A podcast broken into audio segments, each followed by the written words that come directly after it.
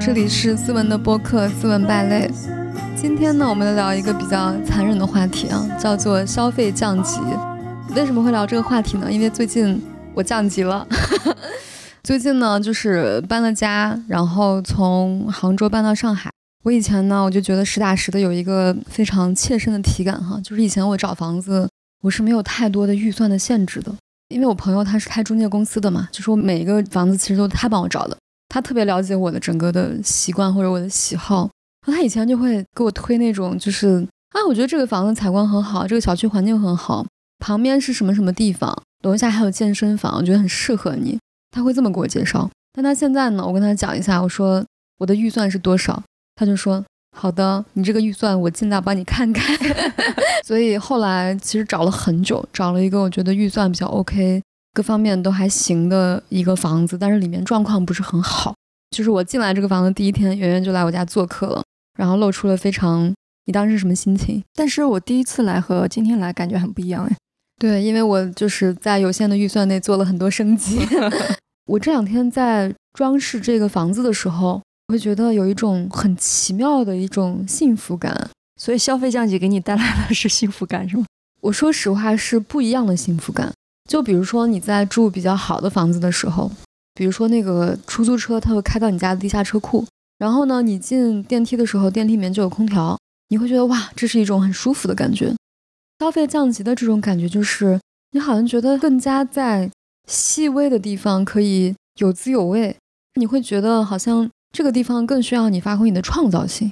就是我觉得这是不一样的幸福感。我不能说消费降级只给我带来幸福感哈，而且我觉得消费降级也不是说本身我的消费真的必须要降级。我觉得好像是目前大家有这样一种风气。你觉不觉得，就是好像身边所有的人都在降级？我突然发现，消费降级是不是可以给人带来创造性？我觉得是啊。你就像你不是说你最近开始做饭了吗？对吧？对。你有什么感受？做饭之后，你当时为什么想要去做饭？完全是因为要消费降级吗？对啊，就是你会觉得外卖好贵啊，就尤其是我在买完菜之后，你点个外卖三四十没了，但是你后来发现三四十块钱你买菜可以买一周的菜。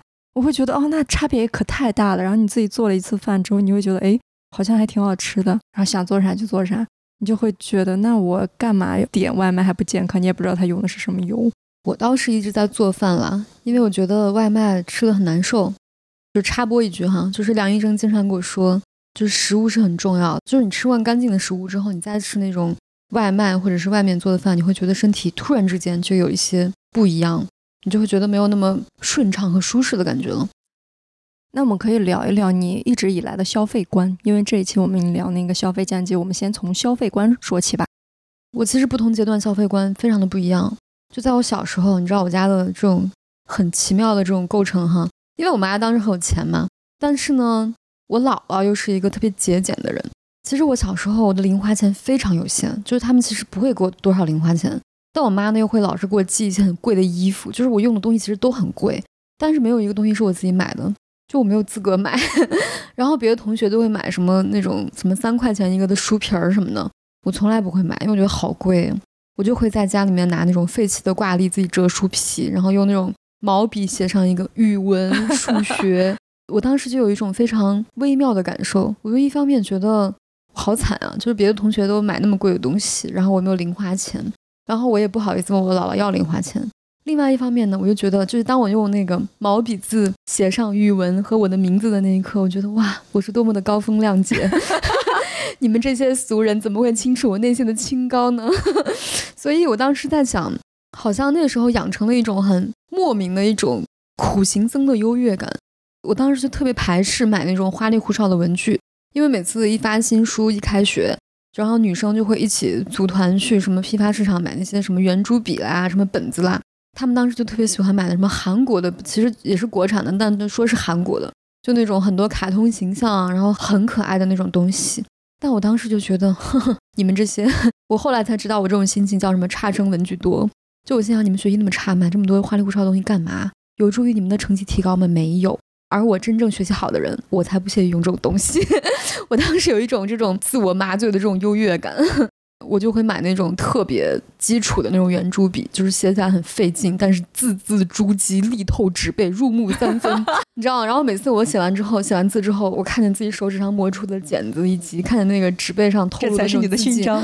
对，哇！我当时觉得只有我才有资格去体会人类真正的 灵魂，所以那时候我觉得有一些怎么说呢，就是那种自我折磨的东西，但是你会在这种清贫之下。你知道，当时学校也会，就是老师也会输出一些这种信念给你，比如说鲁迅说什么安逸的生活会拖累工作。我当时心想，确实，我要过让自己非常艰苦的生活。其实我家也没有条件那么差了，但是我就是觉得我一定要好好的去保持自己一个清贫的生活，让自己维持一个高尚的节操，不能被那些东西所腐蚀，就是这种感觉。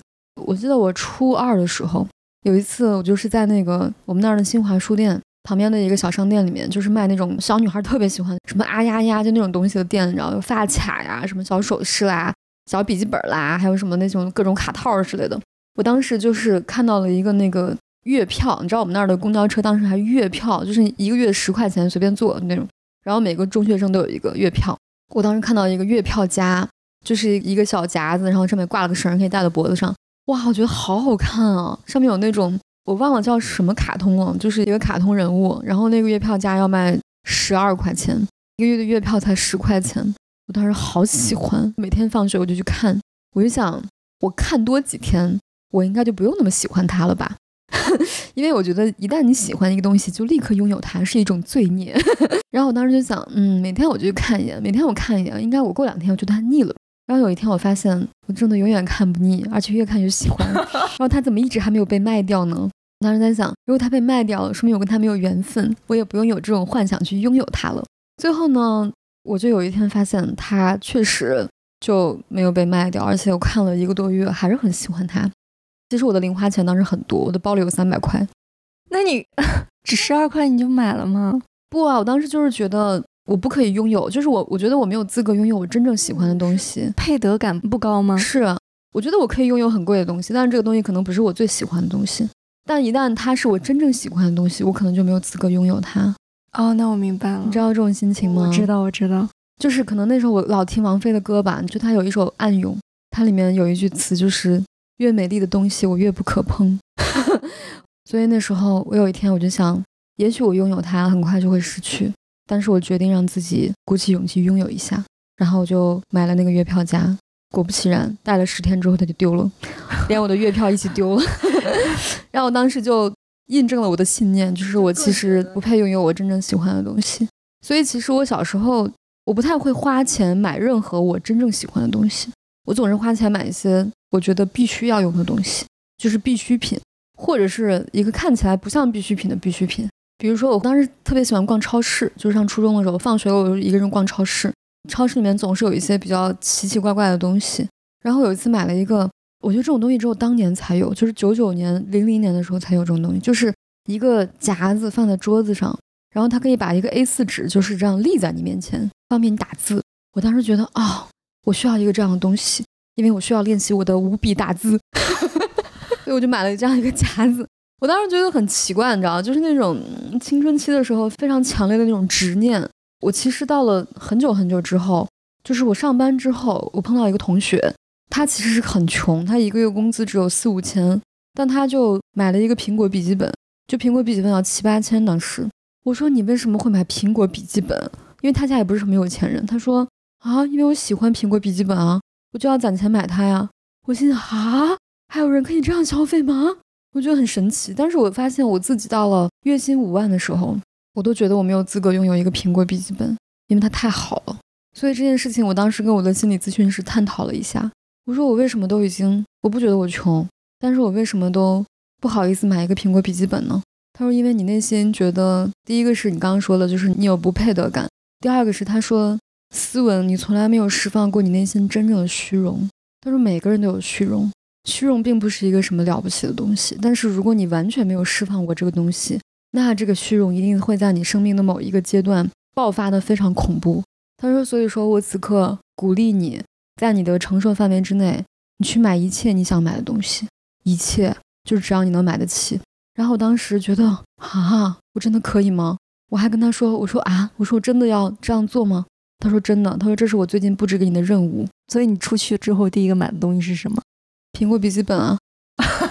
对啊，但是它是刚需的，它也不算虚荣的东西。但是因为苹果笔记本它除了那个刚需之外，它还代表着一种完美，你懂吗？就是它不是一个特别朴素的一个刚需，它是一个比刚需更加高的满足你的感官需求的一个东西。我觉得我没有资格拥有这样的东西，就是我可以满足我的日常需要，但是我没有资格去拥有那种满足我的审美以及灵魂的诉求的这种东西。所以你三十岁之前，你的所有的生活都是基础款，是吗？都是基础款，并且我以买基础款为荣，因为我觉得高贵的人就应该用基础款。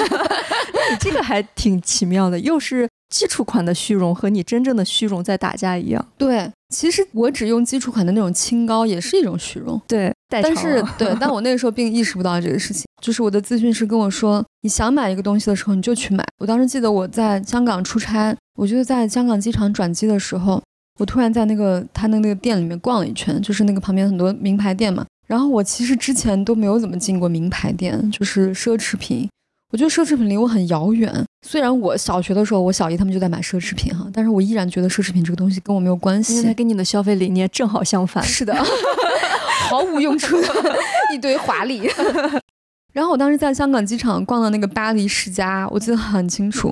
看到一个那种倒三角形的那个包，你知道那个包吧？然后呢，它是一个那种天蓝色的，哇，我觉得这蓝色很好看。那里面又是那种柠檬黄，就是里面也很鲜亮哈。然后我当时我就鼓起勇气，我想我其实很想走掉，因为我觉得这个地方的气场令我害怕。但是我想到我的咨询师给我的叮嘱，所以我就鼓起勇气问那个店员，我说：“你好，我可以试一下这个包吗？”他说：“可以。”那个他们也很殷勤哈，拿过来设计，它哎，蛮好看的，心动。这个时候我在想啊，那我怎么可以？在店里面直接买一个名牌包呢？这也太奢侈、太过分了吧！你要买名牌包，你也是找一个什么意大利代购，用 最低廉的价格，对吧？实现它的功能性。我怎么可以在店里面看到一个喜欢的东西，而且这么贵？我想说买就买呢？我怎么可以呢？但这个时候，我的咨询师，我想起他的话，就是你一定要尽可能在自己的范围内，就是满足自己的一切需求。我当时心想，我也不是没有这个钱，对不对？那个包我记得一万六，我想一万六在名牌包里面也不是一个很贵的价格哈。我当时我觉得我已经尽力了，但是我还是跟那个店员说，我说我出去转一圈，还是没有那么斩钉截铁。然后我出去转了一圈，我思考了半天，我想，嗯啊，还是很喜欢。然后进来我说，我说把那个包给我装起来吧。然后我当时刷卡的那个瞬间，我就哇塞，好爽啊，太爽了！我就哇，我的人生从来没有这么爽的体验。天呐，这就是生活。我买回来之后就非常开心，然后那天我去咨询的时候带了那个包，我的咨询师也很敏锐，他说：“哎，他说你这个包很好看，他说是你以前不会拎的那种包的款啊。”我说是，我就给他讲了我在香港机场买包的故事，然后他说啊，他说很棒，他说你很棒。他说：“但是呢，我希望你下一次能再有一个进步，这是我下一个阶段布置给你的任务。我希望你下次看到喜欢的、心动的那一刻，不要有太多的思想活动，立刻就买，不要出去转一圈。对，不要出去转一圈。你想买，你就立刻去买。他说你此刻有这个能力，你应该立刻去买。其实从那天开始，我觉得我好像打开了一些我的消费观，就是我觉得人可以去买让自己享受的东西，就是你不用把自己限制在一个，嗯，这个东西只是有用。”我要去用它做一些事情，或者怎么怎么样，所以那天开始那个月，我花了很多很多钱，买了七八个包。方便说多少钱吗？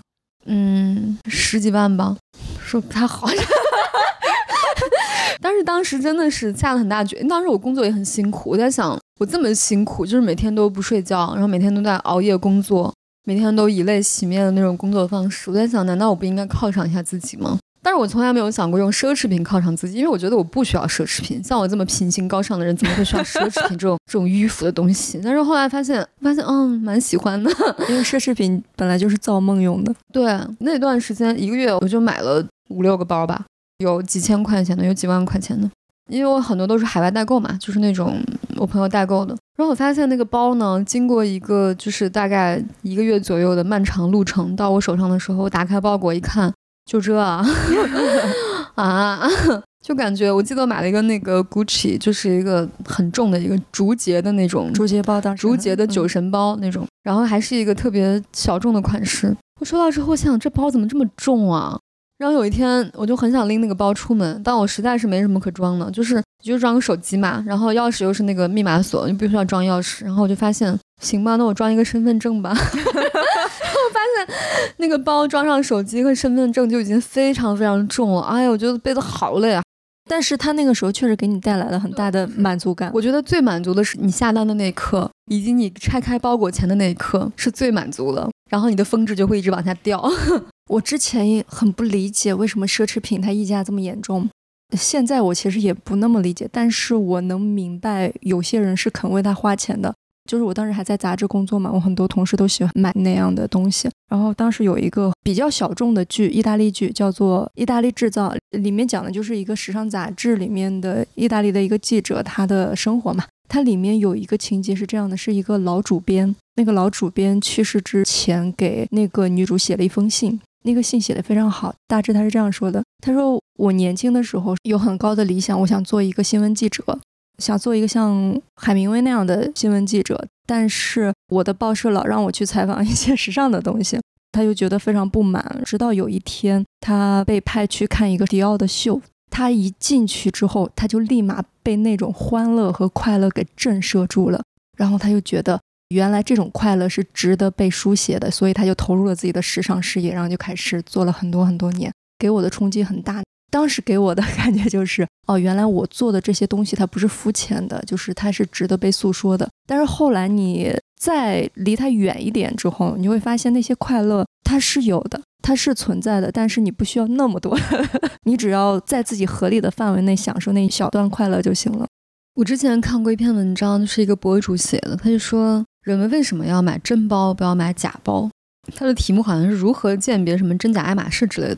他就说了很多什么走线啦、什么油边啦、什么皮质啦、味道啦之类的。他就说啊，这些都是一些鉴别真包和假包的方法。但是终其究竟，就是我们为什么一定要买真包，不要买假包呢？他说，其实不是说你拎上去别人能看到的是什么，而是说真包它其实聚集着这些工匠的能量，就是这些 有着极高审美的人和。非常倾心为这个美丽的物件去付出的这种心血，他说这个才是它最有价值的部分。我后来发现，确实就是，比如说我后来会买一些那种，我记得我有一个很可爱的一个卡包，是那个 Gucci 和巴黎世家联名的，我当时就一见钟情。那个卡包也没有特别贵吧，在奢侈品里面就是三千多块钱。然后我现在每次就是出门出差什么的，我都会把我的身份证放到里面。但是每次我拿出那个卡包去摩挲它的那个皮肤的时候，我都觉得好可爱啊！我不知道为什么，我不知道这是一种我自己的心理暗示，还是这个东西它本来就有一些它比较厚重的能量在里面。当然，那个巴黎世家也没有至于到手工的地步，但是我觉得它其实是凝聚了一些很厉害的人的灵魂跟心血的东西。所以你说以前我小时候也觉得我理解不了奢侈品，就觉得奢侈品也不好看。然后我记得我上小学、初中的时候，我小姨就当时就买 LV 了。她买一个包花了六七千块，当时，当时宝鸡的人均工资一个月才八百块。就你知道我当时听说她买花了七千块买一个包的时候，我的震撼程度吗？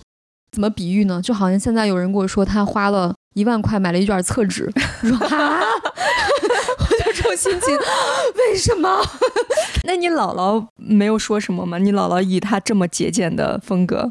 我姥姥她虽然自己很节俭，但她对别人很包容。就是比如说，我小姨说：“妈，你猜这个包多少钱？”这个包七千块。我当时说：“哎呦，我们家包下一天都乱花了个钱哦。”这也不会说啥，他也不会说啥。然后我姥姥每次吃那种很贵的东西，比如说我给她买一个蛋糕，就是说上海那种蛋糕很贵嘛，就是一个切片五十块，你知道然后我说：“我说你吃这个蛋糕，我说好不好吃？”她说：“嗯，好吃，这个蛋糕好吃。”我说：“你猜多少钱？”她说：“多少钱？那个有十五块钱。”我说这个五十块钱，我说哎呦，吃到钱香，哎呦，那个蛋糕好贵哟，吃到钱香，嗯，都是好吃。他自己不会花，但是别人给他买，他还是很享受的，就这种感觉，就是你配得感还是很强。对，他的形容很好笑，吃的钱香。然后他每次说，他说哎呀，他说你看我戴这个金戒指，他能拴那个绳子，那金戒指后面一定要拴一些绳子，就把它。我说你为什么要搞这个绳子呢？他说。那你是不知道，戴了个金戒指哦。如果就是你不拴这个绳子，你一天要掉一钱豆腐，就是磨掉那个金子值一钱豆腐啊。嗯，他就这么说的。我想，哦，你这样子果然很具象哈，每天感觉都多了一钱豆腐在家里。你后来就是放纵完之后，放纵完之后，其实有两个感受。第一个是，我觉得我好像勇敢了很多，就是你那个虚荣的部分被释放了之后，你已经和解了。我觉得我的那种抵抗和我的那种敬畏同时消解了，就是我对奢侈品和对虚荣的那种不屑，其实它的反面就是我对它的爱而不得，就是这两个东西同时消失了。好像我突然觉得，好像我也可以拥有它。它就是很好，我不用告诉自己它不好，它不配，它不值一提，它就是挺好的。但是同时，我也也不用美化它，我也不用美化它，我也不用刻意丑化它，它就是一个蛮好的东西。有能力的话，我就是可以拥有它。以至于后来就是去买苹果笔记本的时候，在那个苹果店，我记得在淮海中路的 IAPM，我第一次踏入苹果店的时候，就以前都是网购嘛，手机都是网购。然后我去买笔记本的时候，那个店员，我当时就问他，我说我应该买 Air 还是 Pro 呢？他说：“那要看你主要干什么事情了。”他说：“如果你只是写一些文档啊，这种做这种，他的意思是不是很高级的工作哈？但是他没有说出来。他说：‘嗯，就是如果你是做做文档，就是这种工作的话，那你买 Air 就可以了。’我说：‘那把 Pro 给我包起来吧。’你这个有点像那种什么抖音爽。”但真的，我当时就是心情。他虽然没有鄙视我，但他我跟他讲的时候，他好像很鄙视我做那种文档的工作，觉得你只用 Word 有什么，就是有什么需要买 Pro 呢？那我心想，哼，就是要买 Pro，然后我就买了一个 Pro，然后就觉得很爽。因为我不是一直很觉得自己不配得自己真正喜欢的东西吗？我后来就给自己设了一个目标，就是但凡遇见自己真正喜欢的东西，当然就是不是那种很贵的东西啊，不是什么房子车的这种东西，我但凡遇见自己喜欢的，比如一个发卡。或者一个什么手链，我就要买它。就我以前会觉得 no，就是我我不想买自己真正喜欢的东西。但我我那段时间就在让自己做这件事情，然后以至于这种东西吧，就会越来越司空见惯、习以为常。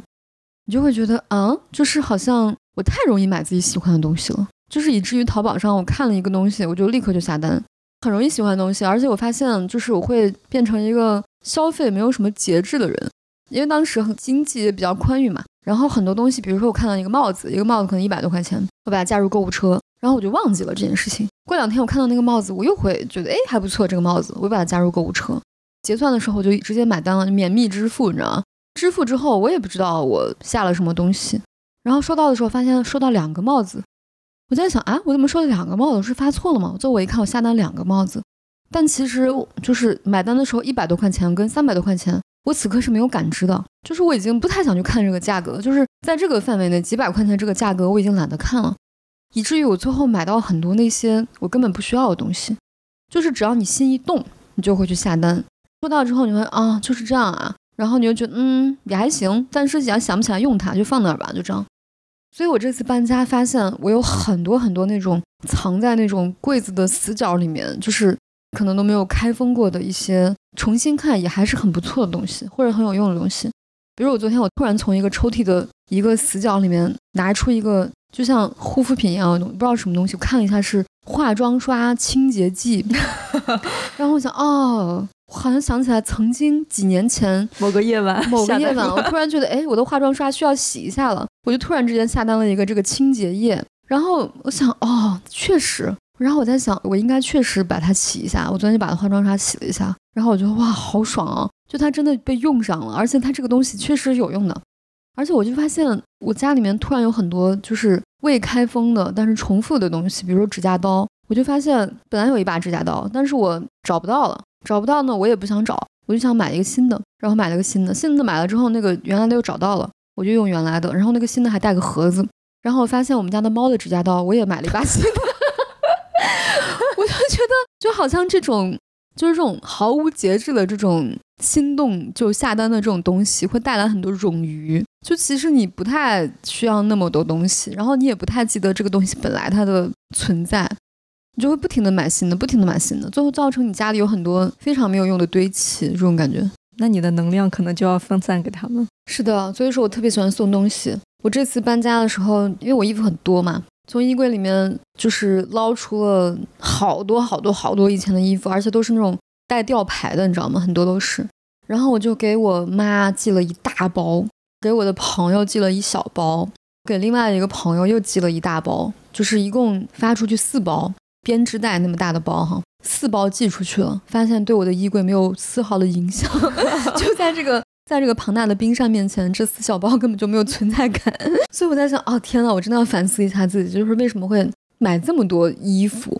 这次整理衣服的时候，就发现其实以前的很多衣服现在也根本不想穿。就我发现以前买了很多非常沉重的衣服，以及非常贵妇的衣服，因为那时候你在走贵妇路线吗？我觉得也不是故意的，就是那时候你就喜欢这个东西，现在就是不喜欢了，就很奇怪。但它的款式也没有什么问题，颜色就是我看我以前买的衣服很多都是黑色，好多好多黑 T 恤，还有那种全新的黑 T 恤很多，黑色的衣服、黑色的裙子、黑色的裤子很多很多。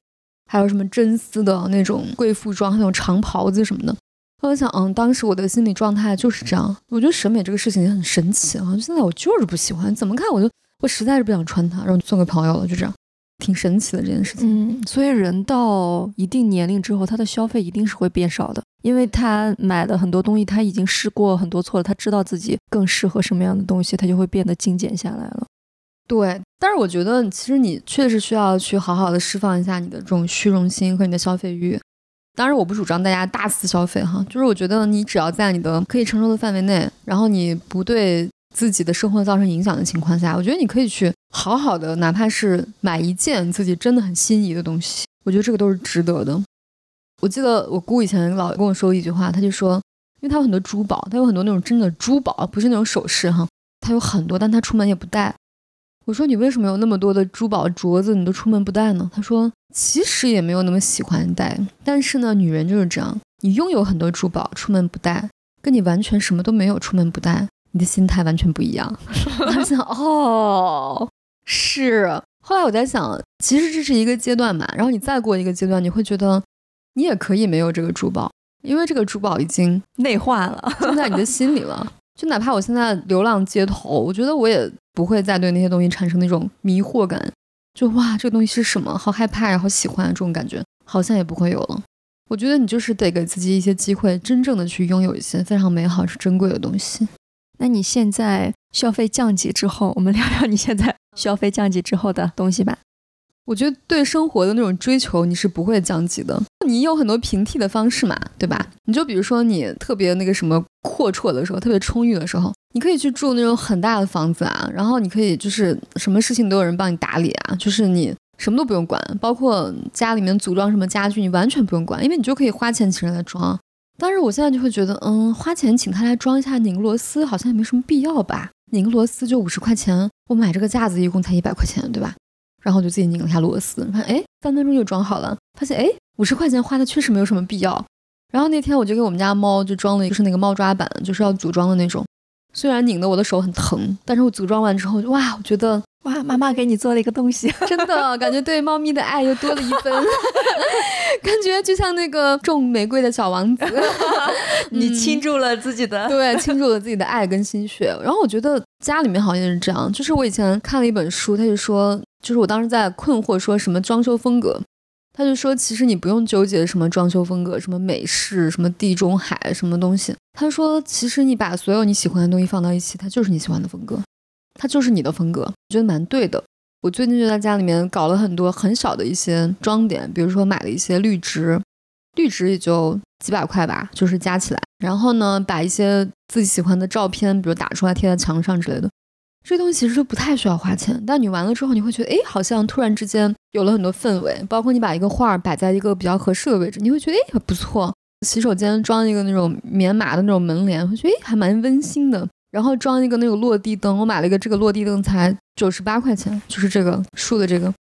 然后晚上看电视就会觉得，哇，好温馨，好温暖啊，就是跟那种大白灯就不一样，就是有一种你参与了你自己生活的创造的感觉。对。其实我在想，有时候创造这个事情是特别特别特别的幸福的事情。比如说有一天，我跟一个摄影师朋友，我俩去逛街，然后就扫街，就是在街上拍照片儿。我当时还发微博，就是我拍的照片儿。哇，我觉得拍照的过程好快乐。我当时在想，艺术创作怎么这么令人快乐？虽然我拍的谈不上艺术创作，但我当时在想，其实人可能令人最幸福的事情，除了爱情，就是创造。这个创造可能不光是你写一篇文章，你画一幅画，你拍个照片，可能就是很小的东西。比如说，我决定把这个花瓶摆在这个位置，对吧？它就是一种创造。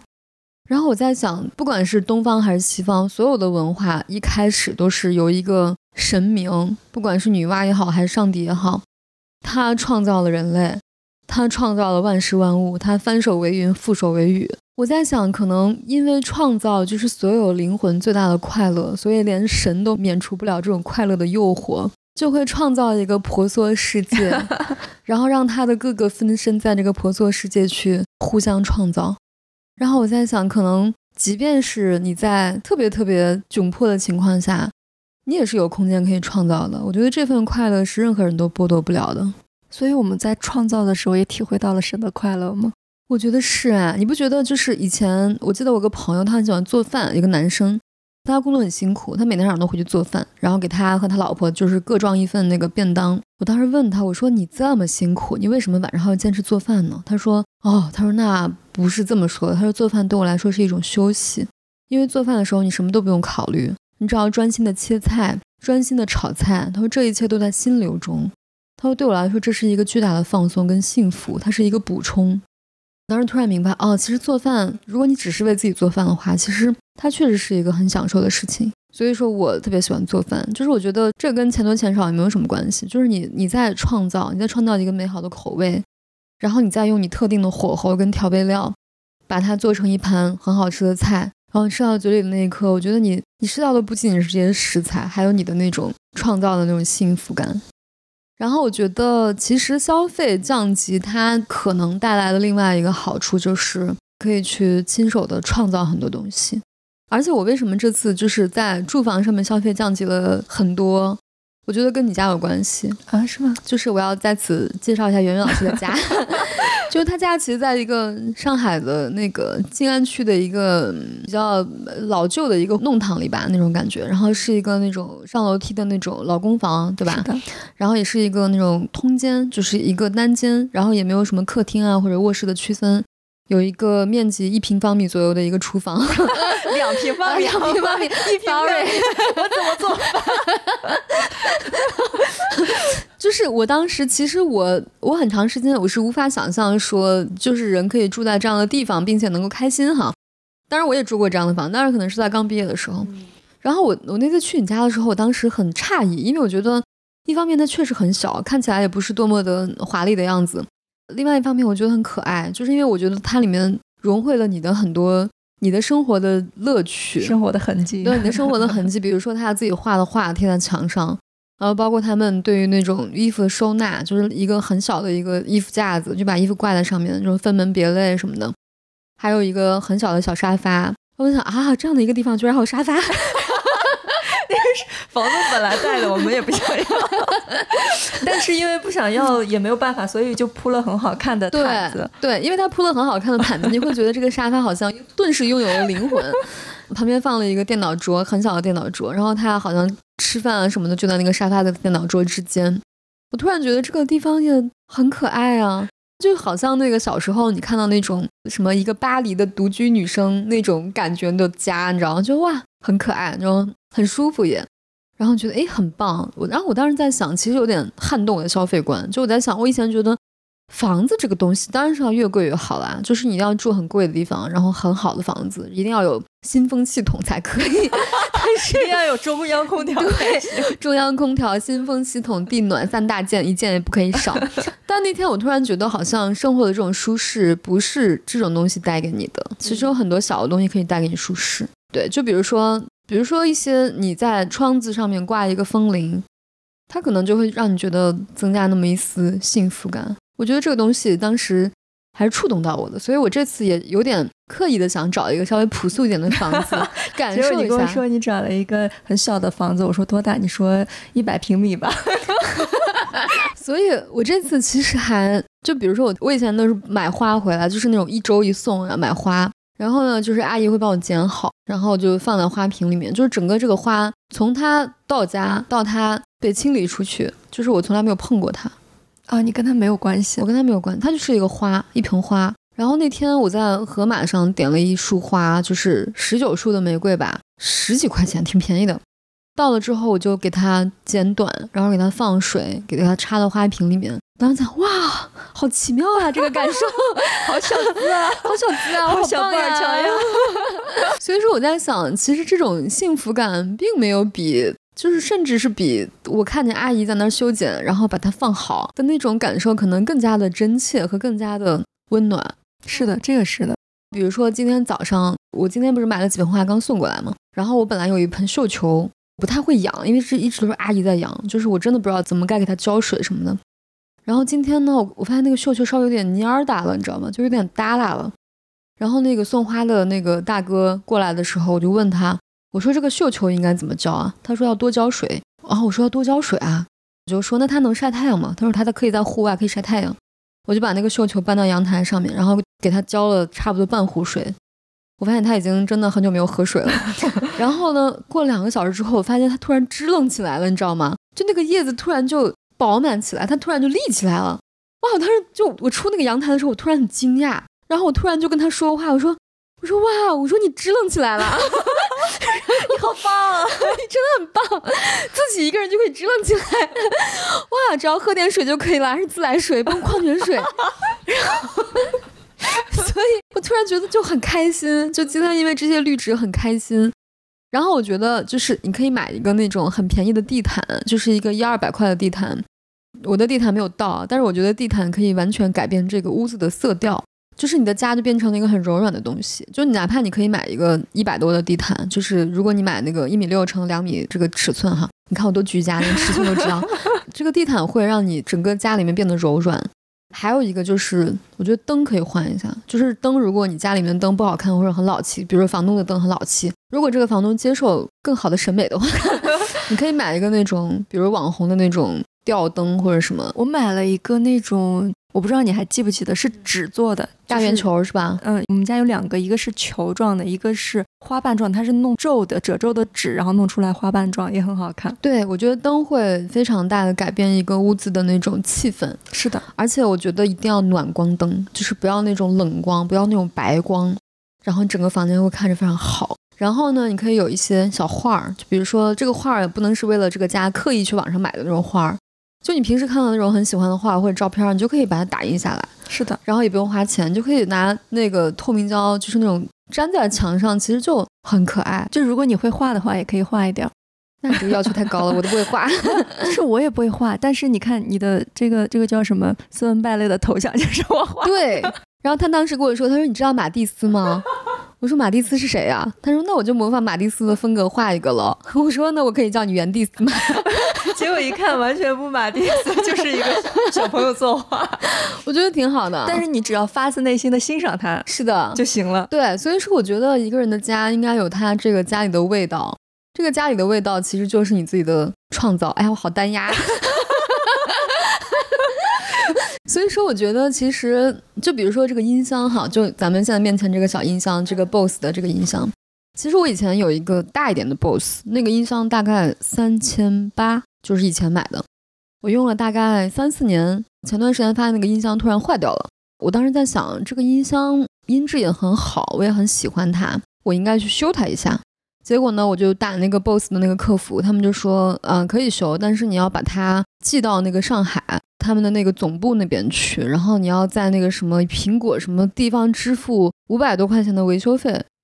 就是我这个人很懒，你知道吗？其实我觉得阻碍我去修它的主要原因是因为我太懒了，我实在是难以把它包装起来，然后找一个什么东西给它寄出去，寄到那个地方，还要在他们那个特定的支付的那个条件下支付五百多块钱。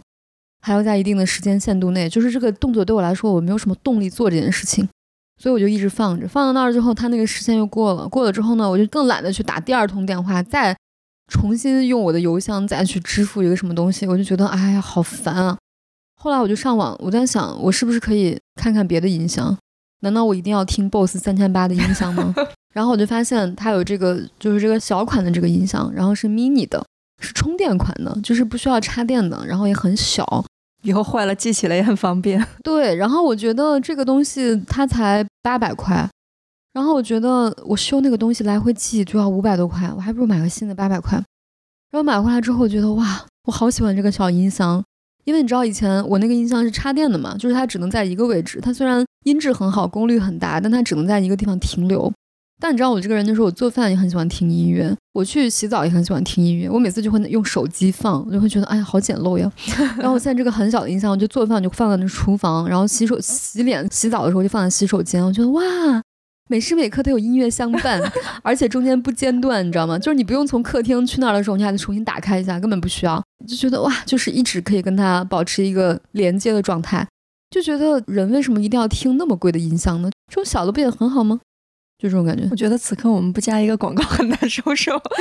但其实这个不是广告，好好，这里有一个招商位。所以说这几天我觉得还蛮开心的，而且你会发现有些东西会让你觉得突然有一点珍惜的感觉。就比如说我其实有很多以前买的东西，各种各样的东西，什么护肤的东西、衣服，然后那个家居装饰的东西，然后各种首饰、饰品什么的。重新把这些东西翻出来了之后，发现每一样都很好，也都是当时很喜欢的东西。但是因为它太多了，你就会忽视它们。